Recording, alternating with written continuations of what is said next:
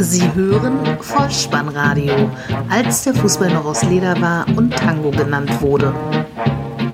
Herzlich willkommen und hallo zum Vollspannradio, der Podcast unter dem Motto, als der Fußball noch aus Leder war und Tango genannt wurde. Mein Name ist Dirk, auf Twitter unter @vollspannradio und @spike_dh unterwegs und ich begrüße euch ganz recht herzlich zur 121. Ausgabe des Vollspannradios, der VSR 095 mit dem Titel Alter Kahn und jüngste Siege, die Nachlese zum Spieltag Nummer 24.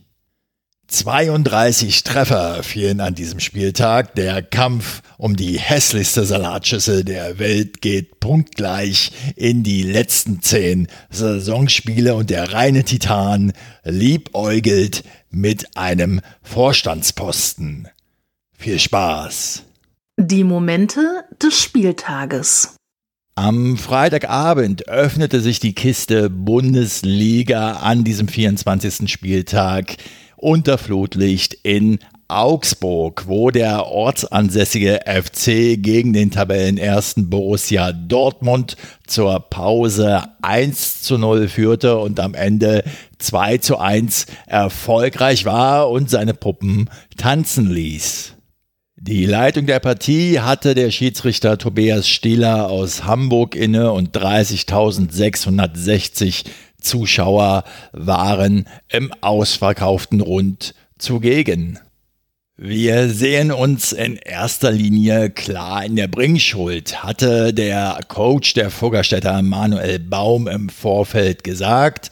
Er hätte es aus meiner Sicht gern auch ein wenig blumiger ausdrücken können, vielleicht so wie Roger Whittaker 1986 in seinem Hit ein bisschen Aroma, ein bisschen Paloma, ein bisschen G, brauche ich heute, Cherie, denn der FCA fiel auf mit Kampfgeist, Siegeswillen, Leidenschaft, ehrlicher Arbeit, einem bärenstarken Torhüter, Kobel und einem Doppelpacker, der im zweiten Halbjahr 2014 in Dortmund unter Vertrag stand. Die Rede ist von Dongwong Ji.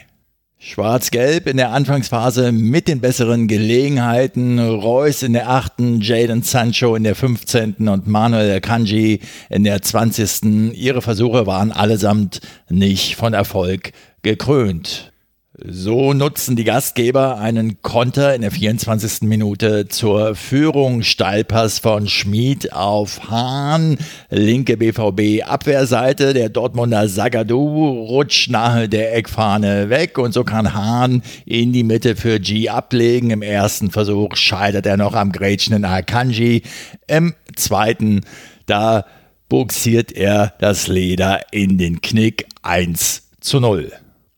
Dortmund noch vor der Halbzeit mit Chancen zum Ausgleich. 41. Delaney nach einem Reus-Freistoß aus guter Lage über die Latte und auch Jakob Brun Larsen hätte für den Ausgleich mit einem Volley-Schuss sorgen können. In der 42. scheiterte aber auch an Gregor Kobel, dem FCA Torhüter. Im zweiten Spielabschnitt stellt es der FC Augsburg defensiv sehr schlau an, so dass sich der BVB keine weiteren großen Gelegenheiten zunächst erspielen kann. So kommt es zu Auswechslungen. Guerrero für Delaney und Alcacer für Reus in der 66. Spielminute sollen für eine Druckphase des Spitzenreiters sorgen. Aber mitten hinein fällt ein 2 zu 0 aus der Kategorie Traumtor.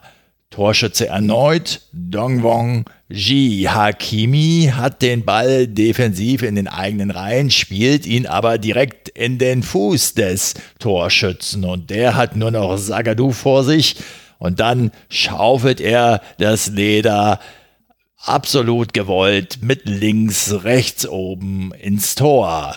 2 zu 0 für den FC Augsburg. Wir schreiben die 68. Spielminute. Das Team von Lucien Favre versucht noch einmal alles. 75. Spielminute Alcacer, 79. Sancho mit guten Gelegenheiten. Dann aber der Anschlusstreffer, der dann auch den Endstand bedeuten sollte. 81. Minute Teigel der Augsburger im eigenen Strafraum mit einem Fehlpass. Mario Götze legt auf für Paco Alcacer und der mit seinem 13. Saisontreffer eiskalt rechts ins Eck. Am Ende bleibt es beim 2 zu 1 Sieg für den FC Augsburg und der Ballspielverein Borussia 09 hatte einmal neun Punkte Vorsprung auf den FC Bayern München. Nachdem es also am Freitagabend keine Punkte für Lüdenscheid Nord gab, gehen wir in den Samstag in die Bundesliga-Konferenz 15.30 Uhr und schauen nach Herne West. Der FC Schalke 0 zu 4 gegen Fortuna Düsseldorf. Zur Halbzeit 0 zu 1. 60.322 Zuschauer waren Augenzeuge der siebten Heimpleite für Königsblau und Schiedsrichter war Felix Brüch aus München. Der Spielbericht des ZDF aktuellen Sportstudios fasste aus meiner Sicht die Leistung des Heimteams am besten zusammen. Dort hieß es nämlich kurz Fußball wie ein Offenbarungseid. Der Schalker Trainer Domenico Tedesco sprach von mutlos, kraftlos und leer und er stellt sich nach dem Spiel sehr demonstrativ vor die Fans. Vielleicht war es schon sein Abschied. Aus Düsseldorfer Sicht alles im Lot zur Karnevalszeit und statt eines vierfachen Hellaus hier die Tore, 34. Spielminute, Rahman flankt auf Luke Bacchio, Nastasic, der Schalker, geht, warum auch immer, mit der Hand dazwischen, Hand Meter, Luke Bacchio verwandelt ins linke Eck, 0 zu 1, 35. Spielminute. Die Rheinländer setzen ihren ganz eigenen Karnevalsumzug in den zweiten 45 Minuten direkt auf dem Spielfeld fort. 62.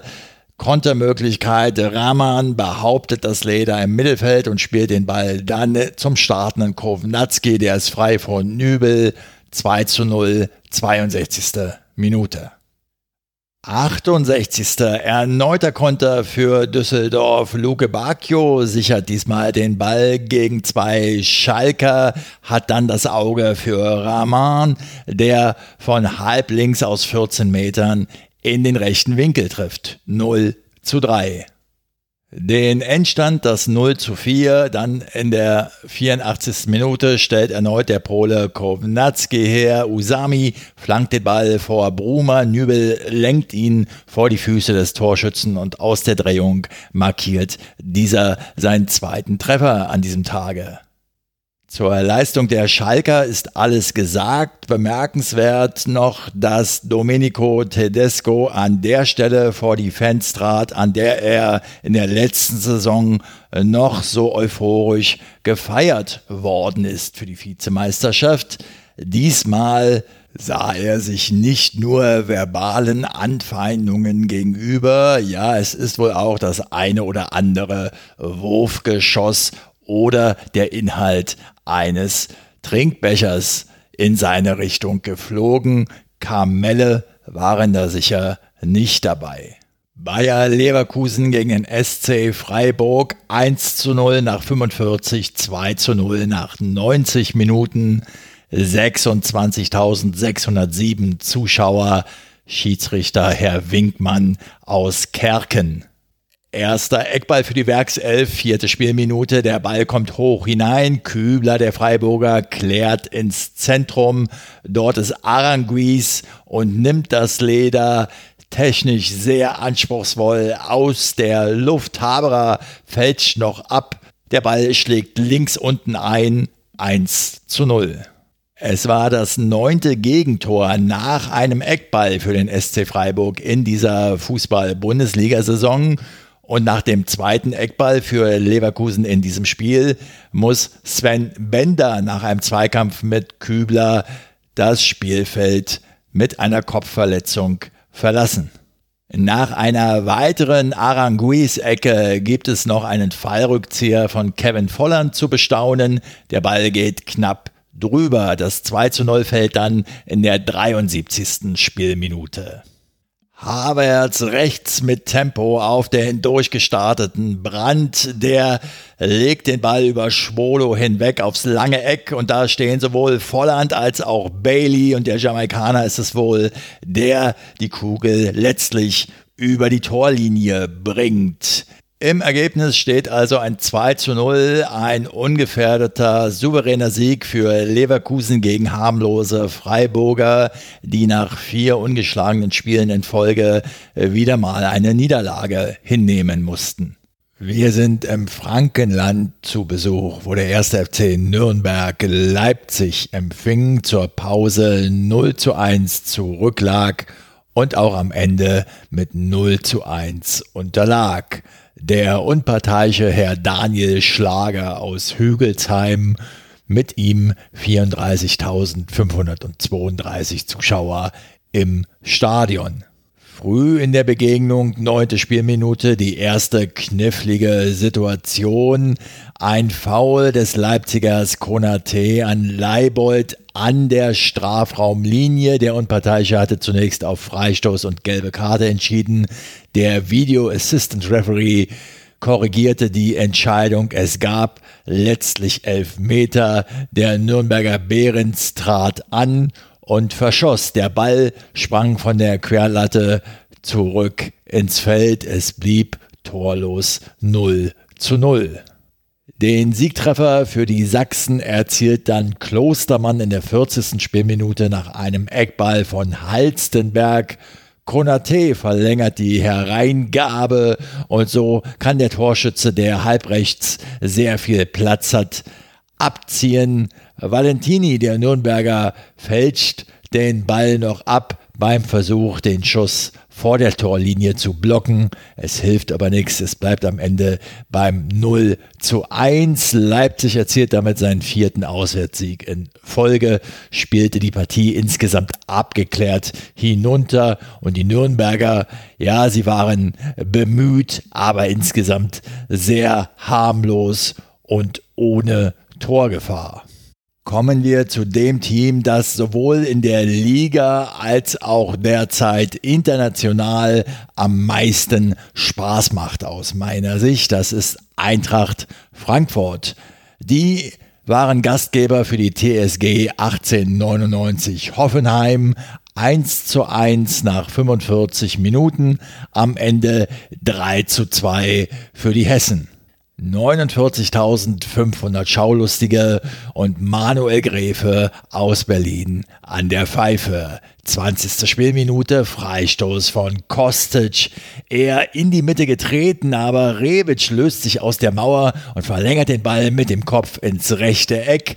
Ein Tor, das es wohl ab dem 1.6.2000 19 nicht mehr geben wird, wenn die IFAB die vorgeschlagenen Regeländerungen beschließen wird. Letztlich der Regeltext steht wohl noch aus, aber es sollen unter anderem unabsichtlich mit der Hand erzielte Tore annulliert werden. Es soll gelbe und rote Karten für Teamoffizielle geben.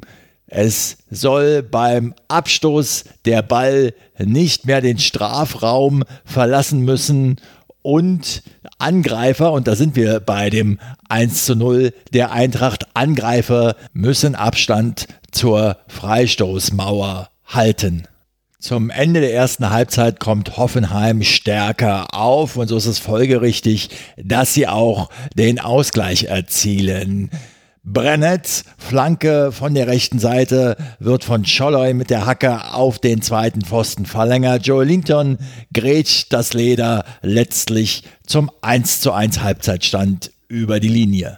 Nach der Halbzeitpause setzt die TSG noch einen drauf. Adams spielt einen Diagonalball auf die linke Seite zu Belful Deal und der trifft aus 12 Metern ins linke Eck 1 zu 2 Trapp auf dem falschen Fuß erwischt. Wir schreiben die 65. Spielminute und sehen eine Szene, die starken Einfluss auf den Ausgang dieser Begegnung hatte. Und zwar spielt Rode einen Pass auf Haller. Der wird von Adams auf dem Weg zum Tor zu Fall gebracht. Adams war nicht letzter Mann, sieht daher nicht glattrot, aber muss mit der Ampelkarte mit Gelbrot vom Platz Hoffenheim ab jetzt in Unterzahl. Die Eintracht mit ungeheurer Mentalität und Kampfeskraft ausgestattet kommt zum 2 zu 2 in der 89. Spielminute. Gacinovic flankt von der linken Seite. Der Hoffenheimer Brennet segelt unter dem Ball hindurch, aber Sebastian Haller ist da und köpft ins lange Eck. Der Ausgleich. Und nun, liebe Eintracht-Anhänger, haltet an euch. Es gelingt tatsächlich noch der Siegtreffer in der sechsten Minute der Nachspielzeit 90 plus 6. Also der in der 80. eingewechselte Paciencia, er kam für Sebastian Rode, ist der Torschütze. Haller hebt den Ball gefühlvoll nach innen. Am linken Pfosten schraubt er sich hoch und nickt vor Baumann ein, der zwar noch dran ist, aber den Einschlag nicht mehr verhindern kann. 3 zu 2 für Eintracht Frankfurt. Meine Einzelspieloption an diesem Samstagnachmittag lautete Hertha BSC gegen den ersten FSV Mainz 05. Torlos zur Pause am Ende 2 zu 1 für die Berliner. Herr Eitekin aus Oberasbach war der Unparteiche dieser Partie. 33.981 Zuschauer im Olympiastadion. In der ersten Halbzeit waren beide Teams ziemlich schwach. Eine Aussage von Dardai untermauert das. Wir waren nicht dynamisch genug. Kein großer Einsatz. Ich habe euch aber dennoch zumindest drei Szenen in den ersten 45 Minuten herausgesucht. Eckball von Duda in der achten Spielminute, ein Kopfball von Toruna Riga, knapp in der 14. Spielminute dann eine Flanke des Mainzers Aaron von der linken Seite, Kopfball von Anthony Uja, knapp. In der 34. Minute eine Flanke des Mainzers Aaron von der linken Seite. Oh, das hatten wir ja gerade. Kopfball von Onisivo an die Latte. Halbzeit 0 zu 0. Nach dem Pausentee dann ein Wiederbeginn für die Rheinhessen, wie er im Buche steht. Quaison flankt von der rechten Seite in den Strafraum. Niklas Stark kann zunächst noch klären. Der Ball landet aber bei Östonali an der 16er Linie. Der verschafft sich etwas Platz und zieht dann mit rechts ab. Niklas Stark geht erneut dazwischen mit dem Kopf der Ball landet aber im eigenen Netz 0 zu 1. Eckball für Hertha in Minute 50. Die Hereingabe kann Selke insofern nutzen, als dass er sich gegen drei Gegenspieler am 5-Meter-Raumeck hochschraubt und nur an Müller, dem Mainzer Keeper, scheitert. Der lässt die Kugel allerdings prallen und Grujic ist zur Stelle, drückt den Ball aus kurzer Distanz zum 1 zu 1 über die Linie. Zehn Minuten später, 60. Spielminute, erneut nach einer Ecke kriegen die Mainzer die Situation nicht abschließend geklärt, so dass der Ball bei Lazaro auf der rechten Seite landet, der vernascht Aaron und passt dann zurück auf Niklas Stark und der Mann, der eben noch das Eigentor erzielt hat, ist jetzt Siegtorschütze aus fünf Metern wuchtig zum 2 zu 1. Danach auf Berliner Seite noch einmal Duda mit einem schönen Schuss. Der Ball springt vom Innenpfosten zurück ins Feld. 75. Minute. Latza auf Mainzer Seite mit der Vorarbeit. Anthony Uja mit einem Kopfball erneut steht die Latte im Weg. Und in der 76. noch einmal Croissant mit einem Schuss hauchzart links vorbei. Eine persönliche Anmerkung sei mir gestattet. Ich kenne jetzt die Trainingsmethoden des Mainzer Trainers Sandro Schwarz nicht im Detail. Allerdings ist mir in Großaufnahme aufgefallen, dass die Mainzer Spieler Donati und Östonali nicht ganz austrainiert wirken. Wie auch immer, auf die Frage, was ärgert Sie an diesem Nachmittag am meisten, antwortete der Mainzer Trainer Sandro Schwarz das Ergebnis. Bleibt also nur noch festzuhalten, die Berliner behalten die drei Punkte und Mainz, die können Karneval feiern. Alaf. Das Topspiel an diesem Samstagabend brachte die Teams von Borussia Mönchengladbach und dem FC Bayern München zusammen 1 zu 2 nach 45 Minuten am Ende 1 zu 5 ein deutlicher Erfolg für den Rekordmeister. Felix Zweier aus Berlin, der Schiedsrichter, 54.022 Zuschauer im ausverkauften Stadion. Die 102. Auflage dieses Bundesliga-Prestige-Duells präsentierte energiegeladene Bayern. Erste Spielminute, ja, ich möchte sagen, nach 27 Sekunden Müller auf Lewandowski, der nach einem kurzen Sport frei vor Sommer, er zieht flach ab, aber scheitert an der Reaktion von Jan Sommer. Zweite Spielminute, Eckball für die Bayern, getreten von Rames Rodriguez. Ravi Martinez steigt hoch, stößt vorher seinen Gegenspieler Elvedi leicht weg und der Schiedsrichter sieht die Szene, beurteilt sie auch insofern, als dass er weiterspielen lässt. Das Tor gilt. Danach wurde die Situation heiß diskutiert. Der Schiedsrichter stellte sich der Diskussion und sagte, ja, man kann die Szene so und so beurteilen. Ich möchte mal sagen, wenn der Abwehrspieler diese Aktion tätigt, wie sie ja zuhauf an einem Bundesliga-Wochenende in den Strafräumen der Stadien vorkommt, dann wird nicht immer sofort auf Elfmeter entschieden. In dem Fall verschafft sich allerdings der torerzielende Spieler einen entscheidenden Vorteil. Schwierig zu entscheiden. Ich glaube, ich hätte abgepfiffen. Die Bayern erhöhen auf 2 zu 0 in der elften Spielminute. Bereits Gnabry hat links viel zu viel Platz und zu viel Zeit, flankt halb hoch in die Mitte und dort ist Thomas Müller, der mit seinem ersten Schuss noch an Sommer scheitert. Den Nachsetzer kann er aber aus kurzer Distanz in die Maschen drücken. 2 zu 0 für den FCB. Chancen, den Anschlusstreffer zu erzielen, ergeben sich für Borussia Mönchengladbach. Lang zielt knapp daneben, stand allerdings auch im Abseits.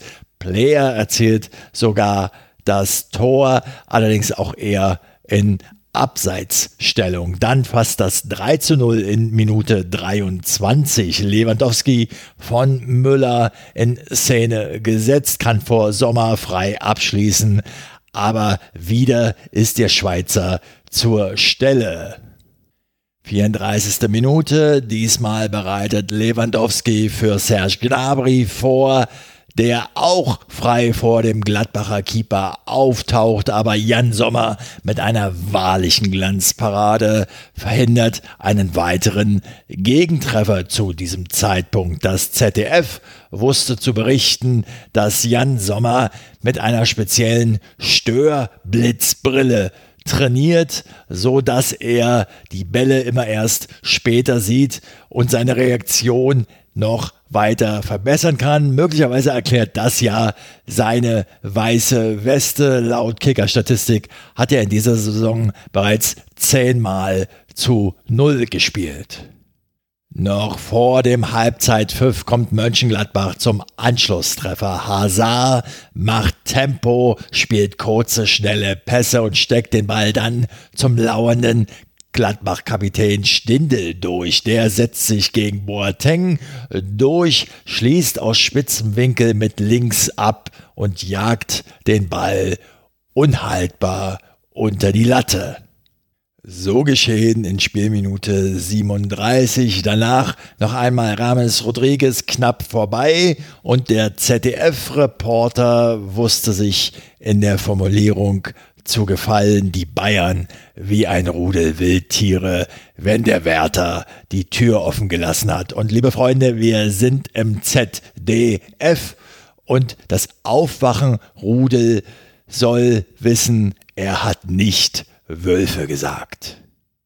Die Bayern kommen furios aus der Kabine. 47. Spielminute. Thiago mit einem präzisen Zuspiel auf Robert Lewandowski ins Zentrum und mit einer Weltklasse Bewegung. Er dreht sich zum Tor und feuert die Kugel aus einer Bewegung heraus unhaltbar unter die Latte zum 3 zu 1 ins Netz. Die Fohlen spielen durchaus noch mit. Oskar Wendt mit einem Freistoß, fulminant zwar, aber nicht platziert genug. Zakaria mit einer Gelegenheit vorbei. Dann die 75. Minute, Flanke von Kimmich auf Lewandowski, der erneut eine Gelegenheit liegen lässt, auch im Nachsetzen nicht erfolgreich ist. Allerdings klärt Elvedi dann zu kurz, genau vor die Füße von Serge Gnabry und der wiederum lässt sich nicht lange bitten und erhöht auf 4 zu 1. In der 85. Spielminute dann eine bemerkenswerte Einwechslung von Bayern-Trainer Nico Kovac. Er wechselt den 19-jährigen Koreaner Jong für Thomas Müller ein und in der 87. hat eben jener Jong mit einer Robbenbewegung sogar seine Möglichkeit zum Torerfolg, aber der Schuss ist etwas zu schwach. Dann kurz danach setzt Jong Kimmich ein, der fällt gegen Hazard im Strafraum. Es gibt Foul Elfmeter. Robert Lewandowski erzielt seinen 15. Saisontreffer. Überhaupt mal ein Wort zum Polen Robert Lewandowski. Im Bayern-Kosmos zieht er mit seinen Treffern nun an Roland Wohlfahrt vorbei und hat in der Bayern-Torschützenrangliste nur noch Karl-Heinz Rummenigge und Gerd Müller vor sich. Und im Ranking der treffsichersten ausländischen Torjäger in der Bundesliga zieht er nun mit Claudio Pizarro gleich. Beide haben exakt 195 Tore in der Bundesliga erzielt. Lewandowski benötigte dafür 280 Spiele, Pizarro 464. Betrachten wir allein dieses Spiel, so kann man aber durchaus feststellen, dass Robert Lewandowski alleine in diesen abgelaufenen 90 Spielminuten noch mehr Treffer hätte erzielen können. Und man kann nach 33 Minuten der Betrachtung dieser Begegnung durchaus sagen, weil der Sommer da ist, ist der BVB noch Spitzenreiter und dennoch, so meine vage Prognose, werden die Bayern im Sommer oben stehen. Neun Zähler hatte der BVB zeitweise Vorsprung auf die Münchner. Jetzt haben beide Clubs 54 Punkte. Erstmals seit dem fünften Spieltag sind die Bayern wieder gleich auf mit Borussia Dortmund. Nur dank der besseren Tordifferenz um zwei Treffer sind die Westfalen noch an der Tabellenspitze. An den vergangenen vier Spieltagen allein haben die Bayern sieben Punkte auf Dortmund gut gemacht.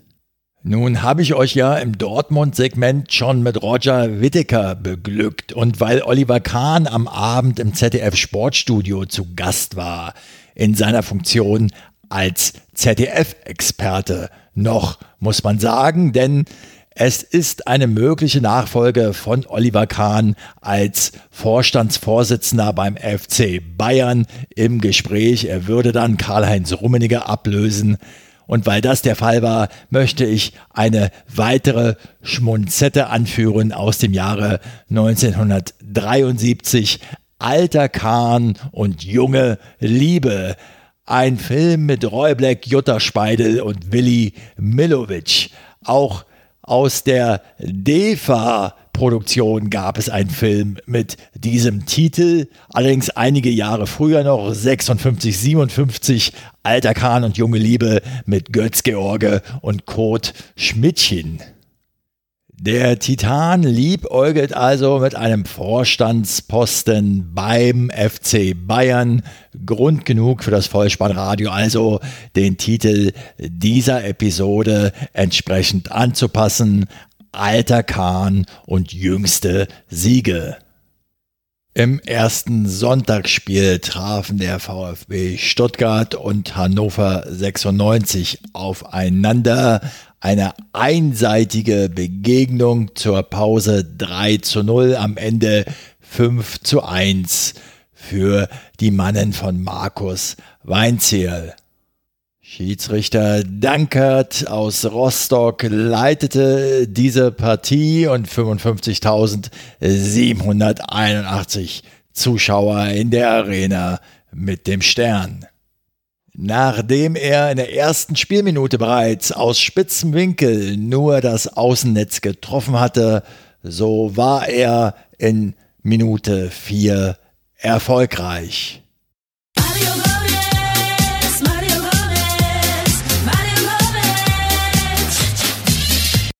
Mario Gomez nach Zuspiel von Zuber aus 15 Metern mit links zum 1 zu 0.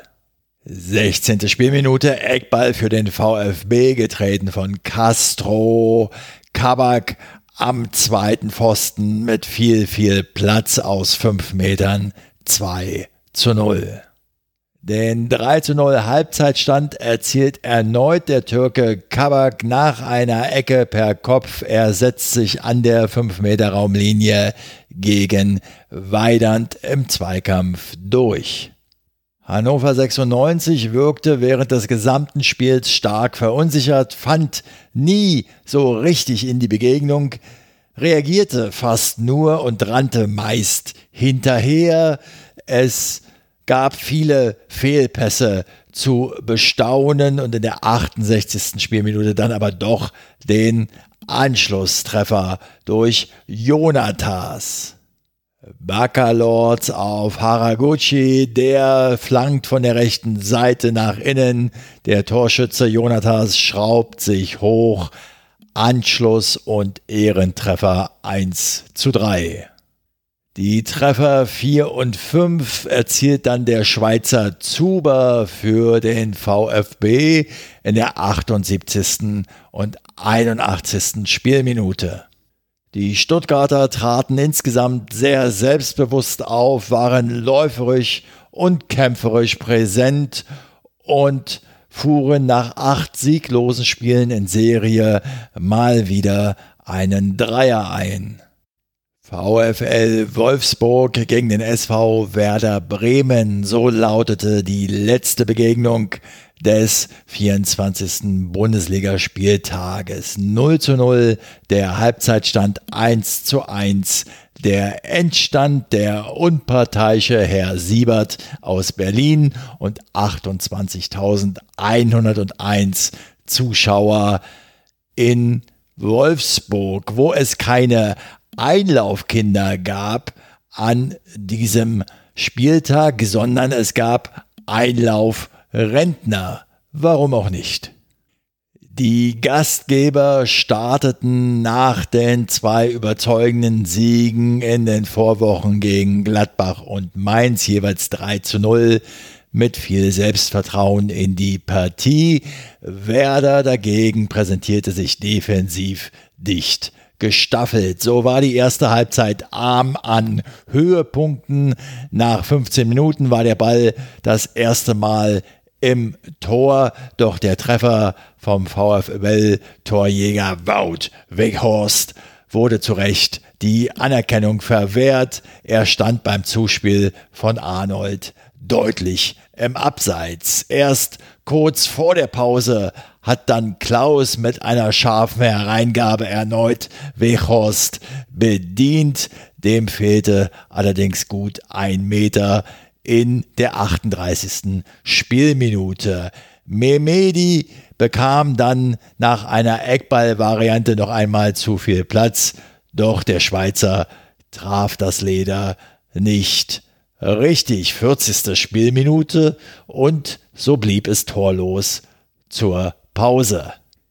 Zu Beginn der zweiten Halbzeit musste der VfL auf Stammtorhüter Castells verzichten, der mit Sichtproblemen in der Kabine blieb. Für ihn kam Perwan zu seinem zweiten Bundesliga-Einsatz und der VfL spielte munter drauf los. Klaus drang entschlossen in den Strafraum ein, scheiterte aber am glänzend aufgelegten Werder-Keeper Pavlenka in Minute 52 und in der 54. war es dann soweit die Führung für die Wölfe. Arnold zieht die Kugel mit viel Schnitt ins Zentrum. Bremen will wohl eine Abseitsfalle stellen, allerdings funktioniert diese nicht. Vier VfL-Profis laufen allein auf Pavlenka zu. Brooks nickt am Ende ein 1 zu 0. Das geneigte Publikum rieb sich verwundert die Augen, denn auf einmal gab es Torchancen zu bewundern. 58. Spielminute, Johannes Eggestein kann eine dieser Gelegenheiten nicht nutzen. 59. Klaus lässt eine Möglichkeit liegen und Bremen erhöht nun den Druck. Maximilian Eggestein in der 63. und Gebre Selassie in der 64. Minute weiterhin 1 zu 0 für die Hausherren. Bremen hat doch aber in dieser Saison bisher in jedem Spiel getroffen und so auch diesmal 74. Minute. Die Vorarbeit kommt von Maximilian Eggestein rechts am Strafraum. Er spielt den Ball auf Kapitän Max Kruse und der wuchtig ins rechte Eck. 1 zu 1 der Ausgleich, der Endstand. Aus dem The Zone Spielbericht ging hervor, dass die Mannschaft von Bruno Labbadia in 43 Spielen gegen Werder Bremen 75 Tore erzielt hat, so viel wie gegen keinen anderen Gegner. Es gab im weiteren Verlauf des Spiels zwar noch intensive Zweikämpfe, aber keine Torgefahr mehr. Es blieb beim 1 zu 1. Damit hat das Vollspannradio die Momente dieser 24. Spielrunde wieder pflichtbewusst für euch zusammengetragen. An der Tabellenspitze ist die Meisterschaft für den FC Bayern wieder in Reichweite. Apropos Reichweite, auch das Vollspannradio hat eben diese Reichweite etwas erhöht, ist jetzt auch auf Spotify erhältlich.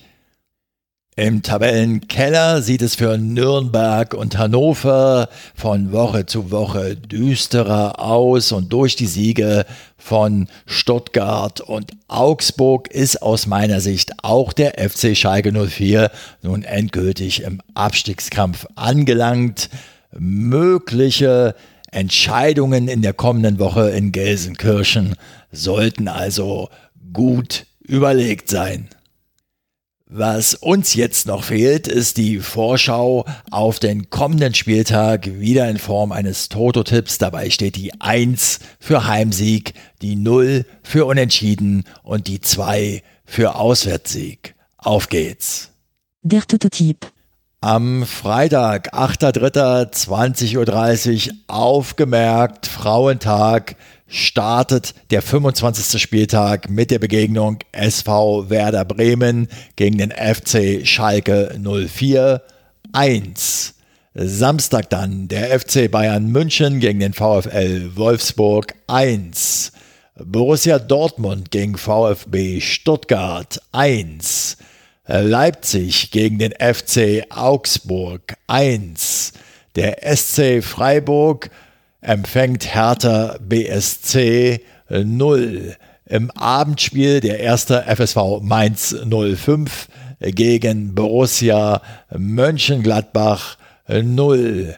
Am Sonntag spielt dann TSG 1899 Hoffenheim gegen den ersten FC Nürnberg 1 und Hannover 96 Gastgeber für Bayer Leverkusen 2. Es gibt wieder ein Montagsspiel Fortuna Düsseldorf gegen Eintracht Frankfurt 0. Wir sind am Ende dieser Episode angelangt. Wenn es euch gefallen hat, dann lasst es mich wissen. Ihr findet alle Kontaktmöglichkeiten des Vollspannradios auf der Website bolzenunddruppen.potspot.de. Informationen dazu, wie ihr das Vollspannradio insbesondere finanziell direkt unterstützen könnt, findet ihr auf der Unterstützenseite des Vollspannradios und auch in den Show Notes zu dieser Episode. Dazu mal eine kleine Anmerkung aus dem wirklichen Leben. Ich bin kürzlich mit dem Fahrrad an eine Tankstelle gefahren, um Luft in meine Reifen zu lassen. Das konnte man bisher immer kostenfrei. Diesmal stand ich tatsächlich an der Luftpumpe vor einem Münzgeldautomaten. Meine Empfehlung an euch, spart euch diesen einen Euro für die Luft, nehmt die Standluftpumpe und überweist mir diesen einen Euro. Es können auch 50 Cent sein. Vielen Dank dafür. Folgt dem Vollspannradio auf Twitter, schreibt eure Rezensionen auf iTunes. Das Wichtigste aber ist, empfehlt das Vollspannradio in eurem persönlichen Umfeld gerne weiter, denn so helft ihr dabei, das Vollspannradio noch sichtbarer zu machen. Vielen Dank dafür, vielen Dank für eure Zeit und euer Vertrauen in diesen Podcast. Und ich verabschiede mich auch heute wieder mit dem Hinweis für den Fall, dass ihr die Kugel mal wieder im Netz unterbringen wollt. Kopf, Innenseite, Außenriss und Hacke. Nein. Nur mit dem Vollspann geht er rein. Vielen Dank. Ciao. Sie hörten Vollspannradio. Vollspannradio. Vollspannradio. Vollspannradio. Vollspannradio. Vollspannradio.